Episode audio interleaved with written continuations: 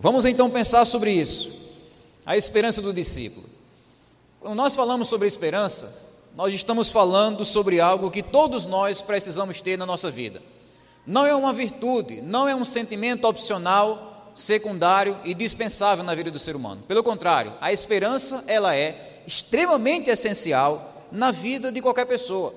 Isso porque a esperança se trata da nossa motivação de viver. Nós podemos dizer que se o nosso coração ele é um motor, a esperança são as engrenagens que esse motor usa para se mover. São as engrenagens que esse motor usa para funcionar. A esperança é aquilo que, por mais que você não se lembre, mas é aquilo que faz você acordar todas as manhãs, levantar da sua cama e encarar a vida com toda a sua imprevisibilidade. A esperança é aquela confiança pessoal que temos em nosso coração que se torna parte da nossa razão de viver. E é por isso que nessa noite nós vamos pensar sobre esse sentimento, esse, essa confiança tão essencial para as nossas vidas, que é a esperança. E nós fazemos isso porque temos a consciência de que hoje nós vivemos em um mundo que vive uma crise de desesperança. Por um lado, por exemplo, nós temos aquelas pessoas que não têm mais esperança nessa vida. São aquelas pessoas que não conseguem mais enxergar a razão da sua vida nesse mundo. São aquelas pessoas que não conseguem mais enxergar um porquê para aquilo que elas devem fazer. E por causa disso, o desespero acaba invadindo o coração dessas pessoas, impossibilitando elas de fazerem as coisas mais básicas da vida.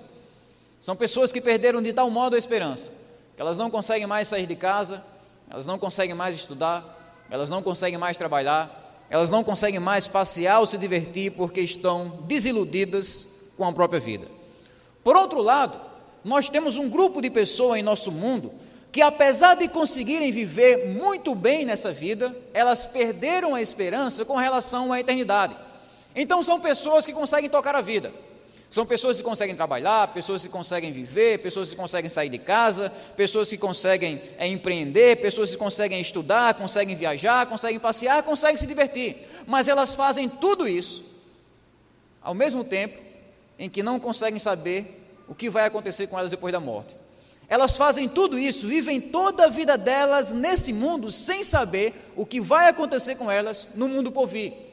São pessoas que olham para um futuro eterno que é completamente enigmático, completamente desconhecido. E é assim que, de um lado ou de outro, de uma maneira menos grave ou mais grave, nós vivemos em um mundo que está perdendo cada vez mais a esperança no seu coração. E é por isso que nessa noite nós vamos parar um pouquinho para pensar sobre esse assunto tão fundamental para a nossa vida. E nós faremos isso, claro, com base nas palavras que o apóstolo Pedro escreveu aqui na carta que assim leva o seu nome. Como vocês observaram aqui na leitura bíblica, o apóstolo Pedro começa a sua carta incentivando, convidando e encorajando aqueles crentes a adorarem a Deus. Ele desafia o coração dos seus leitores para que eles possam adorar o Senhor. E a motivação que ele vai apresentar aqui, para que nós, como igreja, como crentes, venhamos adorar a Deus, é por causa da esperança que temos em nosso coração. A esperança cristã que veio habitar dentro de nós. E falando sobre essa esperança, o apóstolo Pedro aqui vai destacar três verdades sobre a esperança do discípulo, a esperança do cristão. Ele diz que é uma esperança que transforma o nosso passado, ele diz que é uma esperança que garante o nosso futuro, ele diz também que é uma esperança que alegra o nosso presente. É com essas três verdades, então, que nós iremos entender como a esperança ela abarca o todo da nossa história. Como a esperança, ela influencia positivamente a vida do discípulo, desde o início até o fim da sua história. Então, em primeiro lugar, no verso 3, o apóstolo Pedro vai mostrar que a esperança cristã é a esperança que transforma o nosso passado. É uma esperança que nos adota, que nos inclui na família de Deus. É uma esperança que no passado resultou na nossa adoção. Ele diz: Bendito seja o Deus e Pai de nosso Senhor Jesus Cristo. A palavra bendito aqui significa digno de louvor. Significa que Deus é um ser que deve ser exaltado. Significa que nós devemos elogiar a Deus, falar bem de Deus, adorar a Deus, glorificar a Deus. E qual é a razão que temos para fazer isso? É simples. Pedro diz: nós devemos bendizer a Ele, primeiro porque Ele é Deus. Porque Ele é Deus. Bendito seja o nosso Deus, ou seja, Ele é o ser supremo, Ele é o Criador. Deus não precisa fazer alguma coisa para a gente adorar Ele. O simples fato dele ser Deus, dele ser o Criador, já é suficiente. Bendito seja Ele, porque Ele é o Ser Supremo, porque Ele é o Criador, porque Ele é o sustentador, porque Ele é o dono de tudo. Mas devemos adorar a Deus, como Pedro diz aqui também, porque Ele também é o Pai de Jesus. Bendito seja o Deus e Pai de nosso Senhor Jesus Cristo. Antigamente, no Antigo Testamento, a literatura testamentária falava sobre o Deus que é o Deus de Jacó, o Deus de Abraão, de Isaac e de Jacó. Mas agora Pedro meio que vai reformular essa afirmação, essa bênção, para dizer que agora, na nova aliança, Deus ele é principalmente o Deus e Pai do Senhor Jesus Cristo. O Deus que se revelou no Antigo Testamento como Deus de Abraão, Deus de Isaac, o Deus de Jacó, agora se revela como Deus e Pai de Jesus Cristo. E por que isso é bom para nós? Porque se nós recebemos Jesus em nossa vida, automaticamente Deus também se torna o nosso Pai. Se nós recebemos Cristo como nosso Salvador pessoal, automaticamente nós recebemos o privilégio de chamar a Deus de Pai. O privilégio de sermos adotados nessa família de Deus aqui na terra. A Bíblia ensina que antes, antes da gente se encontrar com Jesus, nós éramos, como Efésios 2 diz, filhos da ira de Deus. Nós éramos, como o Senhor Jesus Cristo vai dizer, salvo engano, em João 8, nós éramos filhos do diabo. Mas agora, em Cristo, por meio de Cristo, da sua vida, morte e ressurreição, nós recebemos o privilégio de ter Jesus como nosso irmão e ter Deus como nosso Pai. Recebemos o privilégio de sermos adotados na família de Deus, se cumprindo assim as palavras que o Senhor Jesus Cristo disse em João capítulo 20, verso 27, onde ele diz: Eu subo para o meu Pai e o Pai de vocês. Eu subo para o meu Deus e o Deus de vocês. Essa é a motivação que nós temos em nosso coração. Diga-se de passagem, suficiente para que possamos adorar, bem dizer e glorificar a Deus em toda a eternidade, porque Ele nos adotou na sua família, porque Ele nos acolheu nessa família celestial. Mas não apenas isso. Outra coisa que aconteceu em nosso passado por causa da esperança do Evangelho, que Pedro vai destacar aqui, não é apenas a adoção, mas também a regeneração. Ele diz: Bendito seja o Deus que, segundo a sua grande misericórdia, nos regenerou para uma esperança viva. Regenerou. Sem dúvidas, isso aqui não é uma palavra que nós costumamos usar no nosso dia a dia, não faz, não faz parte do nosso vocabulário comum. Acho que uma pessoa que nunca entrou em contato com essa palavra acharia que era o nome de remédio, né? Regeneração. Mas em termos bíblicos, a regeneração se trata da mudança interior que o Espírito Santo faz no coração do salvo. A mudança radical que o Espírito Santo faz no coração do crente. Quando você vê, por exemplo, uma pessoa que vivia nas drogas, presas nos vícios, ela começa a frequentar a igreja, ela começa a viver de uma forma totalmente diferente, limpa, sem vícios. O que aconteceu com essa pessoa é o processo espiritual que nós chamamos de regeneração. Ah, fulano de tal não podia abrir a boca que contava dez mentiras, mas agora ele é um homem, ele é uma mulher que só fala a verdade. Regeneração. Ah, Deltrano de tal vivia com raiva, vivia sem domínio próprio, mas agora ele é uma pessoa controlada, moderada e sensata. Que mudança foi essa? Regeneração.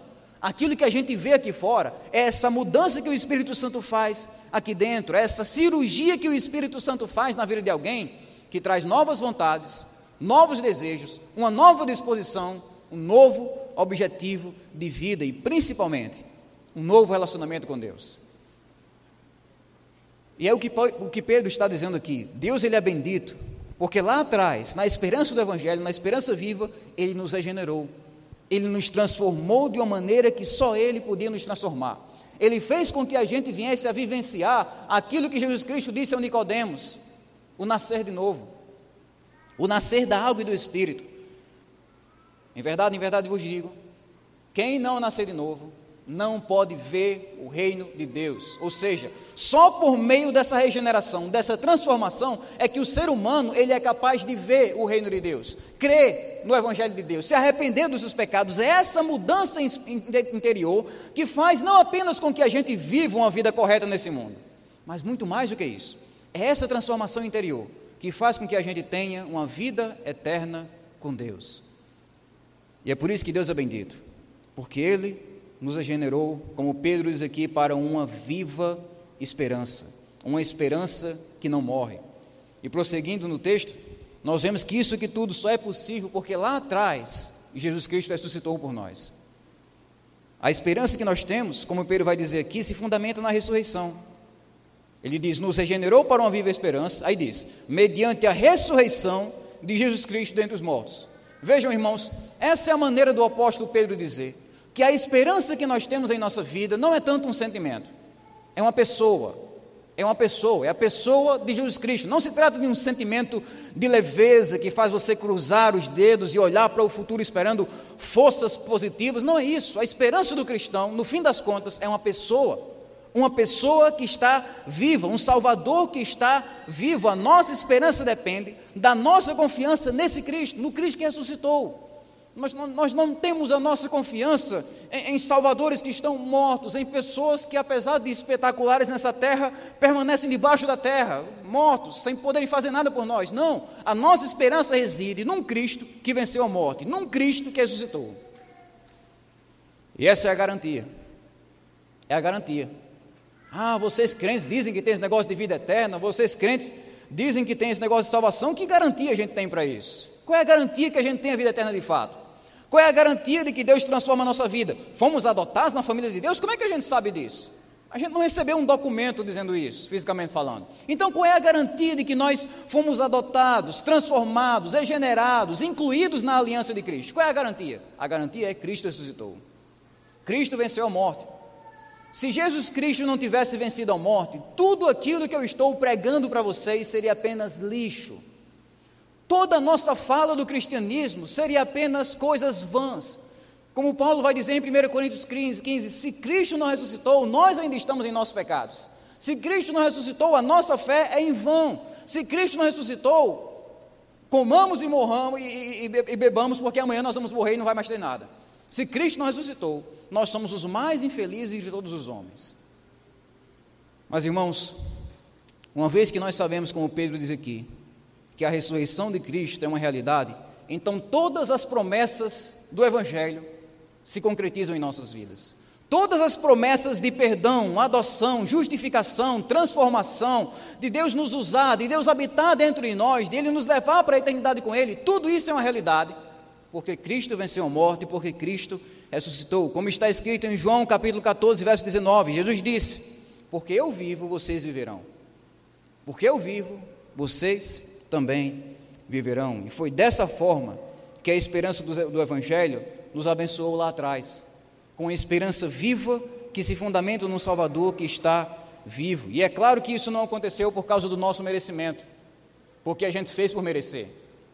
Pelo contrário, o apóstolo Pedro vai dizer que tudo isso, a regeneração, a adoção, a ressurreição de Cristo, aconteceu segundo a sua grande misericórdia. Ou seja, todos os benefícios que recebemos do Evangelho, toda nossa salvação está fundamentada unicamente na misericórdia de Deus, está fundamentada nessa disposição compassiva, cheia de compaixão, que Deus tem de abençoar pessoas indignas.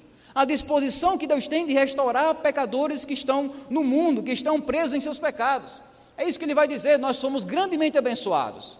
Mas ele diz: Mas isso tudo foi por causa da sua grande misericórdia. Não é porque as nossas virtudes são grandes, não é porque as nossas qualidades são grandes, pelo contrário, Deus nos abençoou apesar das nossas falhas, apesar dos nossos erros, apesar dos nossos defeitos. Os irmãos devem lembrar que ao escrever sobre essa misericórdia de Deus, muito provavelmente, o apóstolo Pedro tem em mente aquilo que aconteceu na vida dele. Pedro foi um alvo dessa misericórdia de Deus. Pedro foi o cara que passou um tempo considerável com o Senhor Jesus Cristo e no momento mais crítico da vida de Jesus, ao cantar do galo, Pedro negou. Pedro disse que não conhecia Jesus. Pedro caiu e caiu de uma maneira feia.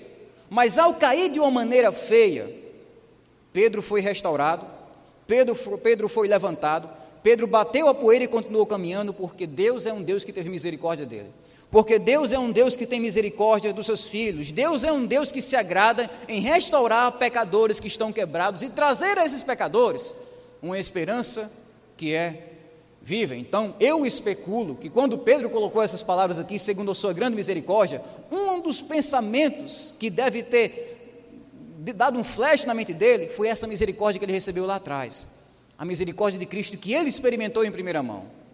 O Deus de grande misericórdia que nos restaura, que nos leva para uma viva esperança. Meus irmãos, essa é a esperança que temos como cristão. Quando olhamos no retrovisor da nossa vida, quando olhamos lá para trás, nós entendemos esse Cristo que morreu por nós para nos trazer uma viva esperança. Esse Cristo que ressuscitou por nós para nos dar uma esperança imortal. Todas as outras esperanças da vida são mortais. Todas as outras esperanças que temos em nosso coração são sujeitas a mortes, são frágeis, são limitadas, não importa quais sejam, mais cedo ou mais tarde, essas esperanças acabam. Então, a esperança pessoal que você tem de viver muito, de viver muitos anos, um dia vai acabar com a morte. A esperança profissional que você tem de passar num concurso, ou ter um sucesso empresarial, ou ter o seu trabalho, um dia vai acabar com a morte. A esperança familiar que você tem de criar seus filhos, ver seus netos, talvez seus bisnetos, um dia vai acabar também com a morte. A esperança material que você tem de, de, de conseguir suas coisas, comprar sua casa, comprar seu carro, quem sabe até construir uma chácara para você e sua família, essa esperança um dia também vai acabar. Todas as outras esperanças que temos nesse mundo são mortais. Elas acabam com a morte. Elas não conseguem durar um segundo sequer depois que a nossa vida vai pelo ralo da eternidade. Mas a esperança que nós temos em Cristo, como Pedro diz aqui, ela é diferente. É diferente porque é viva. É diferente porque é a única esperança que nos acompanha tanto aqui nesse mundo como também no próximo mundo. É diferente porque a única esperança que vai fazer você se alegrar hoje, daqui a um milhão de anos, essa esperança vai estar continuando a alegrar o seu coração. Uma esperança viva, uma esperança imortal, uma esperança no Evangelho que, ao adotar, transformar, restaurar você pela misericórdia de Deus, ela envolve você num relacionamento perfeito e eterno com Deus. Uma esperança viva, uma esperança que ninguém pode matar. Foi assim que o Evangelho e a esperança desse Evangelho transformou o nosso passado. Mas prosseguindo aqui no texto, nós vemos que essa esperança do Evangelho, ela não está apenas lá atrás, ela está lá na frente. Ela não está apenas em nosso passado, ela está no nosso futuro. A esperança do Evangelho, como Pedro vai dizer aqui, é uma, uma esperança que garante uma herança no nosso futuro. É a esperança que faz com que a gente entenda que lá no futuro nós vamos receber uma herança que é celestial, uma herança no céu. O verso 4 diz assim: para uma herança que não pode ser destruída, que não fica manchada e que não murcha. Percebam que é uma, um argumento meio lógico, né? A consequência lógica de sermos adotados na família de Deus, de pertencermos agora a essa família, é que nós temos acesso à herança dessa família nós temos acesso ao galardão, nós temos acesso à recompensa que era devida a essa família. É assim que Pedro está mostrando para nós que, essa, que essa, essa herança celestial agora é possessão nossa, é direito nosso, é promessa para nós. Essa herança que envolve tudo aquilo que o crente vai ser na eternidade, essa herança que envolve tudo aquilo que o crente vai ter também na eternidade, o seu galardão, a sua recompensa, é o que vai fazer parte da nossa eternidade. O novo corpo perfeito que nós vamos ter lá, não sujeito à doença, à fome, à depressão, à tristeza, à, do, à, à morte ou a qualquer tipo de luto. Um corpo perfeito, não sujeito mais ao pecado. Um novo relacionamento com Deus, um relacionamento completamente perfeito, é o galardão que nós vamos receber lá. É bem verdade que a Bíblia não traz muitos detalhes sobre o que de fato é esse galardão. É uma surpresa que Deus está guardando para a eternidade. Mas Pedro traz aqui algumas pistas do que esse galardão é, do que essa herança é, do que essa recompensa. Pedro diz, por exemplo, que essa recompensa é indestrutível. Indestrutível. Ela não sofre corrosão, não sofre com rachaduras, não sofre decomposição, ela não se estraga. Pedro diz também aqui no texto que essa herança é imaculada, ou seja, ela é, ela é pura, ela não foi alcançada por meios injustos, ela não foi alcançada com o lucro do crime, não foi alcançada com dinheiro sujo, não foi alcançada pelo, pelo, pelo lucro do pecado, não, é uma herança que foi alcançada pela pureza de Cristo, que não se mancha, que não é manchada, nem por nenhum homem, nem por nenhum demônio, é uma esperança imaculada, uma herança imaculada. E Pedro diz também que essa herança é inacessível, ou seja, ela não murcha. Ela não, ela não desvaloriza, ela não, ela não perde o seu valor, ela não perde a sua glória, ela não perde a sua beleza. Se trata de você chegar no céu e receber uma coisa tão preciosa lá no primeiro dia, que daqui a um trilhão de anos você olha para aquilo e aquilo continua lindo. Você sabe que aqui na terra, quando a gente consegue alguma coisa que a gente queria, No primeiro dia, aquela felicidade só, né? Rapaz, que alegria.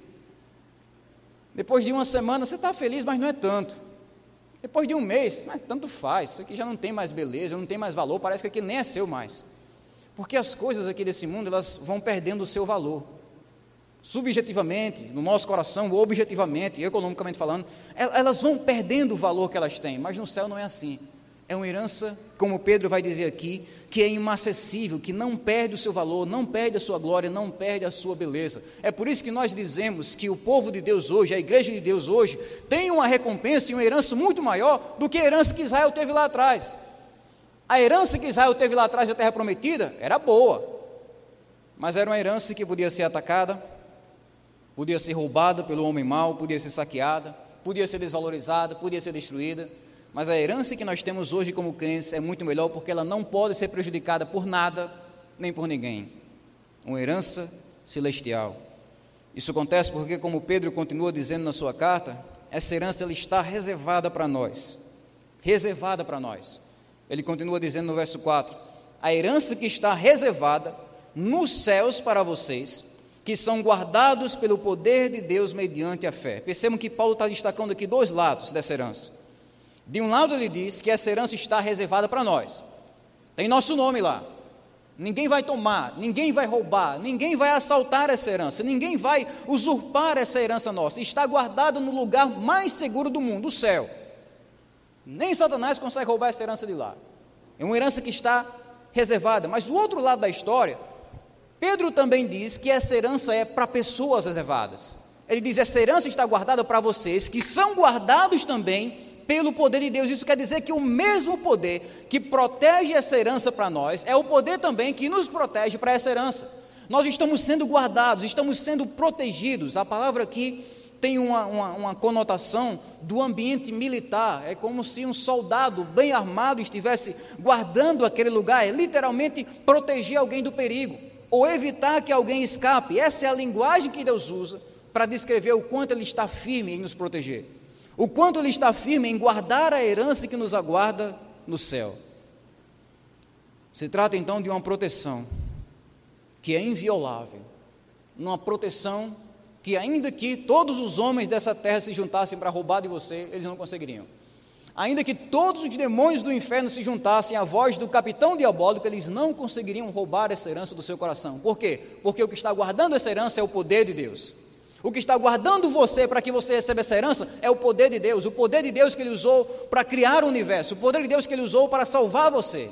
É o poder que Ele está usando para guardar a sua vida até o dia em que você vai estar lá, como cristão, para receber a devida recompensa de tudo aquilo que você fez pelo reino nessa terra. Meus irmãos, isso não quer dizer que nós podemos simplesmente baixar a nossa guarda e deixar tudo ao Deus dará. Isso não quer dizer que nós podemos simplesmente perder a vigilância nesse ponto, porque no final das contas já está garantido, é isso mesmo, vamos receber. Não. Porque Paulo diz, ou Pedro diz, que ao mesmo tempo que essa herança é guardada pelo poder de Deus, essa herança também é guardada pela fé. Pela fé. São guardados pelo poder de Deus mediante a fé. Essa é a maneira do apóstolo Pedro dizer que é nossa responsabilidade cuidarmos da nossa fé enquanto o próprio Deus cuida da nossa herança. É nossa responsabilidade cuidarmos da nossa santidade, do nosso relacionamento com Deus, enquanto Deus cuida de nós, enquanto Deus nos protege, enquanto Deus guarda a nossa herança, o nosso galardão no novo céu e na nova terra. É assim que nós temos confiança e recebemos essa herança. E recebemos essa herança. O apóstolo Pedro continua dizendo no versículo 5 que essa herança só vai ser de fato transmitida para as nossas mãos lá no futuro ele termina o versículo 5 dizendo assim: Para a salvação, preparada para ser revelada no último tempo. O que é o último tempo? Fim do mundo. Literalmente, Pedro está dizendo o fim do fim. Eu não sei se vocês já pararam para pensar sobre isso, mas um dia a humanidade vai chegar no seu clímax, no seu ápice, nos seus últimos momentos nessa vida. Um dia, a ordem desse mundo, como nós a conhecemos hoje, ela vai terminar ela vai chegar ao seu ponto final.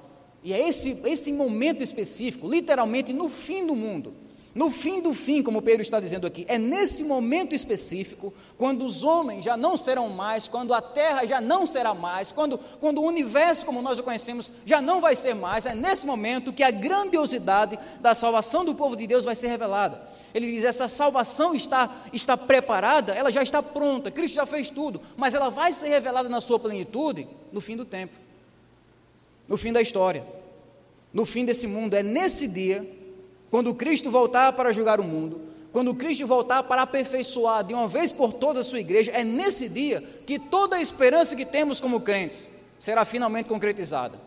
Toda a esperança que o mundo incrédulo tanto zomba, tanto, tanto, tanto desacredita, é nesse dia que de uma vez por todas a nossa salvação vai ser manifesta. Quando todos os crentes ressuscitarem para entrarem na vida eterna, quando Cristo rasgar os céus descendo desse mundo com as suas roupas salpicadas de sangue para julgar o mundo. Quando os homens procurarem a morte e não encontrarem. Quando todos os seres humanos estiverem diante do juiz de toda a terra. Quando todos os nomes impressionantes desse mundo nem sequer vão ser mais mencionados. Quando todo dólar, real, toda moeda desse mundo se tornar lixo. Nesse dia, a grandiosidade da salvação do povo de Deus vai ser revelada. Uma vida eterna, novos corpos, entrando pelos portais do céu para morar num lugar perfeito, tendo um relacionamento totalmente novo com Deus, numa intensidade que nunca provamos antes. Essa é a grandiosidade da salvação que nós iremos receber no futuro. A herança que Deus vai colocar em nossas mãos. E isso tudo mostra para nós, irmãos, que herança com Deus ou a herança de Deus ela é melhor. Ela é melhor porque ela dura mais. Ela dura mais, ela é eterna, ela não se destrói. Nós vivemos em um mundo onde as pessoas brigam, onde as pessoas traem, onde as pessoas chegam a matar, tudo isso em busca de herança. A ironia de tudo isso é que todo esse estardalhaço é feito por uma herança que é perecível, por uma herança que é humana por uma herança que daqui a 100 anos não vai estar mais nas mãos daquela pessoa, por uma herança que está sujeita a perder o seu valor, seja pelas oscilações do mercado ou por alguma pandemia que estoura no mundo, por uma herança que está sujeita a ser roubada pelo homem mau, por uma herança que a pessoa pode morrer antes de receber. Ou seja, as pessoas batalham, brigam, traem, matam para ter aquilo que é perecível, aquilo que é terreno, aquilo que é humano aquilo que perde o seu valor. Mas como discípulos de Jesus, nós temos a certeza de que a nossa herança é melhor, a nossa herança é superior, porque o relacionamento que, que, que o Evangelho trouxe para nós, o relacionamento com Deus é um relacionamento que nunca acaba, é um relacionamento perfeito, é um relacionamento completo, é um relacionamento eterno. A herança que Deus tem para nós, como Pedro está dizendo aqui, se nós realmente entendemos essas palavras e cremos, essa herança faz com que todas as outras heranças pareçam vãs, pareçam lixo, pareçam nulo, pareçam sem valor. E é com isso em nossos corações, irmãos, é com essa certeza dessa herança que nós temos convicção e coragem para o nosso dia a dia. Então não se trata de um seguro de vida, não é a nossa herança. Não se trata de uma aposentadoria, não se trata de um seguro para o nosso carro, para o nosso transporte, para a nossa casa, não se trata de um plano de saúde, não se trata de uma herança financeira rece recebida, não se trata de nada dessa vida. Nossa segurança final, mais do que nisso tudo, não estou dizendo que isso é errado, mais do que nisso tudo, a nossa herança final reside no fato de que somos filhos de um Deus que compartilhou sua vida eterna com a gente. A vida eterna estava com o Pai, como João diz em sua carta, e ele compartilhou essa vida conosco. Essa é a nossa herança. Essa é a herança definitiva do crente. Ele pode morrer nesse mundo sem ter nada, sem ter nem sequer um palmo de terra para ser enterrado, mas se ele morre com Cristo, ele morre como o homem mais rico desse mundo. Ele morre como o homem mais abastado do universo, porque é alguém que vai estar com Deus na eternidade. É alguém que vai estar com Deus no futuro, no além. Mas a herança com Deus ela é melhor, como Pedro vai dizer aqui, porque ela vale mais. Pensem comigo, se você recebesse hoje a ligação de que você foi sorteado, contemplado para receber a herança do homem mais rico desse mundo. A gente passaria noites sem dormir, com a expectativa ardendo no coração, coração saltitando. Mas e se você soubesse? E se eu soubesse? E se a gente tomasse conhecimento? Não o homem mais rico desse mundo, mas o Criador do universo nos escolheu como filhos, nos escolheu como herdeiros. A alegria deveria ser muito maior. E essa é a realidade do discípulo. Ele é herdeiro, ele é, ele é filho do Criador do universo. Ele é filho do Deus que fez todas as coisas, do Deus que é dono da prata e do ouro, do Deus que criou homens e anjos, do Deus que criou o universo. E essa alegria, a alegria de termos essa herança que deve invadir o nosso coração. Nós não conseguimos ver essa herança. Não conseguimos ver com nossos olhos. Não conseguimos ver num papel escrito lá, você tem tantos quilômetros de terra no céu. Não é isso. Tem gente que diz isso, né? A herança no céu é um terreno lá que você vai ter no céu e seu terreno vai ser maior do que o do irmão e aí você vai ser mais confortável. Não é isso. Galardão não é isso. A herança não, não, não é vista pelos olhos humanos. A herança celestial não é conferida num aplicativo de celular que você pode acessar para ver. A herança celestial é vista pelos olhos do coração, pelos olhos da fé. Quando nós contemplamos todas as promessas que estão aqui na palavra de Deus, prometidas para nós, e tomamos posse dessas promessas por meio da nossa fé. E confiamos nessas promessas com todo o nosso coração. É essa visão espiritual da nossa eternidade com Deus que traz de fato uma dose diária de encorajamento para o nosso dia a dia. É a esperança do discípulo. A esperança do discípulo. E de fato, é assim que o apóstolo Pedro vai concluir as suas palavras aqui no nosso texto. Ele vai dizer que essa esperança que está lá no futuro é uma esperança que influencia a gente aqui, agora, no presente. A esperança do Evangelho é uma esperança que alegra o nosso presente. Com uma alegria intensa, como ele diz aqui no verso 6. Nisso vocês exultam. Nisso o quê? no que a gente acabou de ver, no que a gente acabou de estudar, nisso, na adoção de vocês, na transformação de vocês, na misericórdia que vocês receberam, na herança a qual vocês têm acesso, nisso tudo, em toda essa verdade, vocês exultam, vocês se alegram. Isso quer dizer que a esperança cristã, a esperança do Evangelho, é essa convicção futura que influencia o nosso presente. É uma convicção futura que alegra o nosso presente. O cristão não é, e a gente tem de largar essa ideia, que muitos evangélicos têm. O cristão não é uma pessoa que está esperando para ser feliz, esperando para ter alegria. Ah, fulano de tal, ele é crente, mas é porque ele está esperando para ser feliz. Não, aqui na terra não, a vida dele é um é inferno, ele é infeliz, ele é triste, ele não tem alegria, mas ele está esperando porque lá no céu ele vai ser feliz. Isso não é cristianismo. Pedro não diz aqui, nisso vocês vão se alegrar. Quando chegar lá e você receber, aí sim vocês vão sorrir. Não. Ele diz: nisso vocês se alegram, presente, aqui, agora. Ou seja, o cristão é alguém não que está esperando para ser feliz. O cristão é alguém, o discípulo é alguém que já vive feliz nessa terra. Ele sabe dessa herança, ele sabe dessa misericórdia, ele sabe dessa adoção e é por isso que ele vive feliz. Por causa da esperança do Evangelho. Ele já tem acesso aqui agora a, a amostras da alegria que ele vai ter na eternidade. É por isso que Pedro diz aqui: nisso vocês exultam. A palavra exultar aqui significa literalmente saltar, saltar de alegria, gritar de alegria, dançar de alegria. É uma pessoa que está feliz, plenamente feliz, satisfeita. Não é aquela alegria, é, é até que vai, é, dá para dá, dá o gasto. Não é isso. É uma alegria profunda, uma alegria sólida, uma alegria abundante. Se você estiver com a sua Bíblia aberta em 1 Pedro 1, leia, por exemplo, comigo o que está escrito aí no verso 8, onde Pedro descreve essa alegria.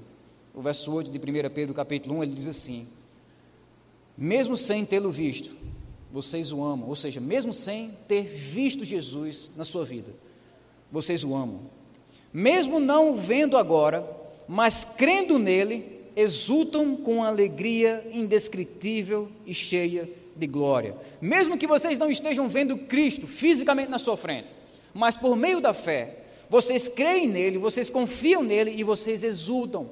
Vocês gritam de alegria, dançam de alegria, vocês pulam de alegria, com uma alegria que é indescritível.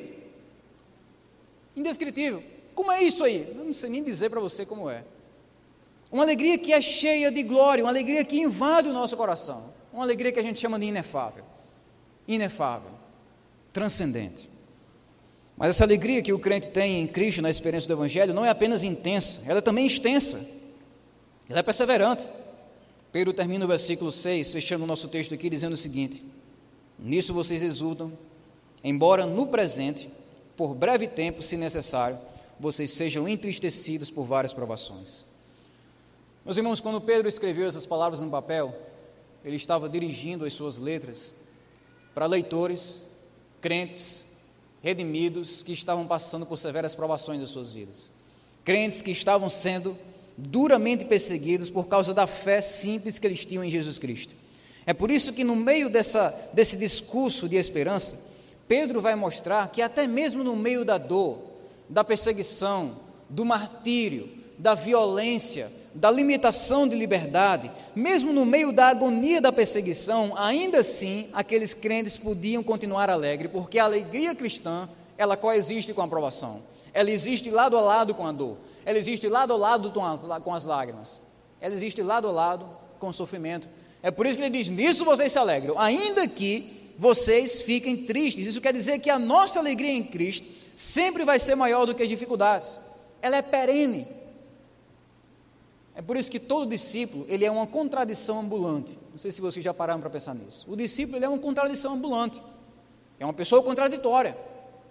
Porque você olha para o discípulo de Jesus e às vezes ele está vivenciando um inferno na terra de sofrimento, mas ao mesmo tempo ele vive como se já estivesse no céu, com alegria no seu coração.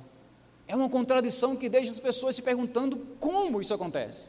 Mas é o que Pedro está dizendo aqui: nisso vocês se alegram, ainda que vocês sejam entristecidos por várias provações. Isso tudo acontece não porque o discípulo ele é um maluco sem noção, não porque o discípulo está dopado, porque o discípulo é um masoquista, porque o discípulo ele, ele, ele se faz de doido, porque o discípulo ele, ele está ali iludido, fantasiando o mundo de fadas. Não é isso, não.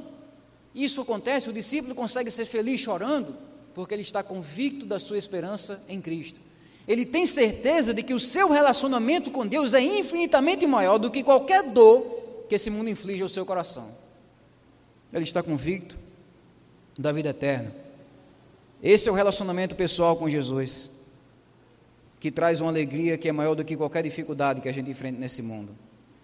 E é assim, meus irmãos, que nós quebramos o velho mito do cristão infeliz.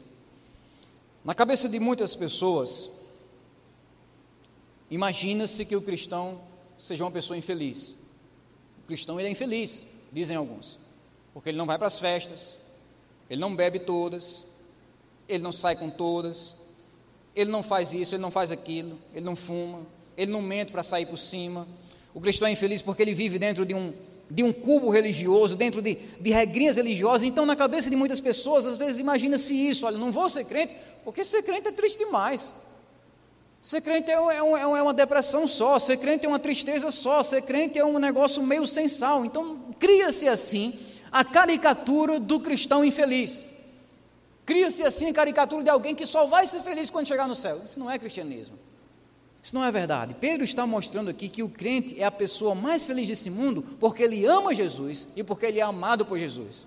O crente é a pessoa mais feliz desse mundo porque ele faz parte da família de Deus. Ele foi transformado da sua velha maneira de viver. Ele é a pessoa mais feliz desse mundo porque a sua alegria não depende de uma situação, não depende de uma festa, não depende de uma bebida, não depende de um namoro ou de um relacionamento. Não depende de algo que ele possa ter ou algum status social que ele possa alcançar. A sua alegria depende, no fim das contas, nisso. Eu amo a Deus e sou amado por Deus. Isso é suficiente. O Deus de todo o universo se agradou em me salvar, me regenerar, me receber em sua família e me dar direito numa herança. Isso é suficiente. É assim que a esperança do Evangelho, de fato, toma conta do nosso coração, trazendo alegria. Como a gente costuma cantar naquele corinho, é assim que a esperança do Evangelho traz para nós a alegria que tem todo aquele que já conhece a Jesus, que já tem um relacionamento pessoal com Jesus Cristo. Resumindo, meus irmãos, é dessa forma que a esperança cristã abençoa a gente. Primeiro, lá atrás, no passado, essa esperança nos transformou, nos adotou na família de Deus, nos fez viver como novas criaturas. No futuro, essa é uma esperança que garante um galardão, uma esperança que garante uma herança que é mais valiosa e mais duradoura do que qualquer bem que tenhamos nessa vida. E agora, no presente, essa é uma esperança que continua a comunicar alegria. Uma alegria intensa, forte, uma alegria extensa, que dura em todos os momentos. Uma alegria que nasce de um relacionamento com o nosso Deus, de um relacionamento com o nosso Pai, com o nosso Criador. Eu desejo então que Deus use esses princípios, essas verdades, primeiro para que a gente viva essa esperança, se apegue, desfrute, experimente cada vez mais essa esperança. E segundo, que Deus use isso tudo para que nós possamos compartilhar essa esperança.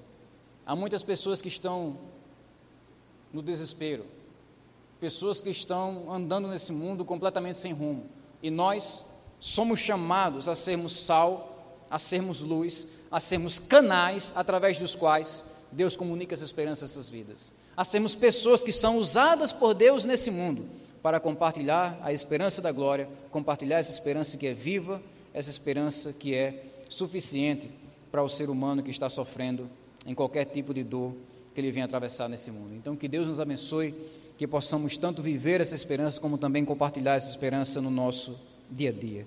Se você está aqui nessa noite, ouvindo esse Evangelho, e deseja receber essa esperança, você pode fazer isso. Como é que a gente tem acesso a isso tudo? Como é que a gente experimenta essa esperança? Jesus disse: arrependa-se e creia no Evangelho. Quando você se arrepende dos seus pecados, dá as costas para os seus erros, se afasta do que lhe afasta de Deus, quando você também crê no Evangelho, confia em Jesus Cristo, é dessa forma que você vai conseguir abraçar essa esperança. É com o braço do arrependimento, é com o braço na fé, que nós podemos de fato abraçar essa esperança que é viva. Então nós convidamos você, faça isso. Se arrependa dos seus pecados, crê em Jesus, receba Jesus. Se quiser fazer isso agora, levante nas suas mãos, venha aqui na frente, nós vamos orar pela sua vida. Se quiser fazer isso depois, procure um irmão depois do culto, mas faça isso. Se arrependa, creia no Evangelho. É assim que de fato você vai poder abraçar toda essa esperança, toda essa herança que Deus nos promete por meio da Sua palavra.